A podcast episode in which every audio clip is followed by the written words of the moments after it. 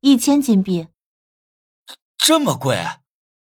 我惊得瞪大了眼睛，居然要一千金币这么贵！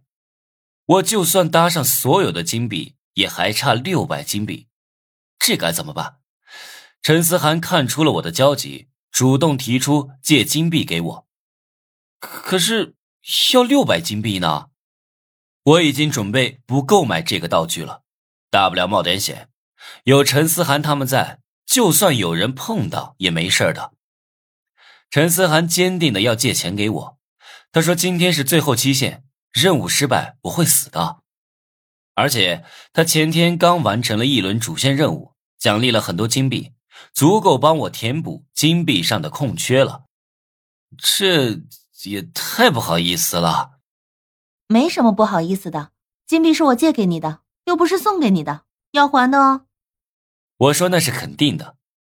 陈思涵立即帮我买了空间切割盒子，这是一个巴掌大小的纸盒子，里面的空间很小，大概能塞得下一个橘子。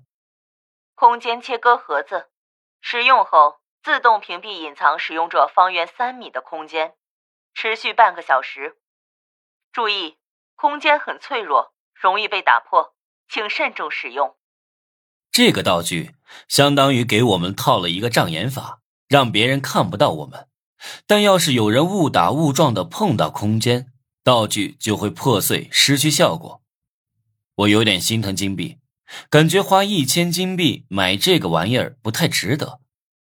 可是买都买了，也没法后悔。我收起盒子，问陈思涵什么时候开始任务。他说现在就可以开始。我把崔贤叫来。陈思涵也把自己工会的人叫了过来，这样就凑到了四个围观者。接下来，陈思涵去叫秦雅轩了，让我做好准备。我们商量过，把秦雅轩叫到校外的一个小宾馆里，理由是陈思涵的身体不舒服，让秦雅轩去帮他看看。秦雅轩是陈思涵的瑜伽教练。就算跟陈思涵关系一般，也不会拒绝他的请求。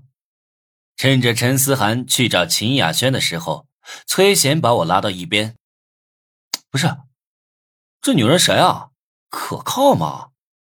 她成为游戏玩家也有五天了，做完了所有的新手任务，对游戏比较熟悉。嗯，可靠。她是高级玩家，目前跟我是合作关系。”之前救了我好几次啊，我还是挺相信陈思涵的，人家高级玩家没有必要骗我。崔贤说：“那就行。”他也没多想。我们按照计划，事先进入定好的宾馆房间，和王者公会的两个玩家躲在床底下，等待秦雅轩他们进来。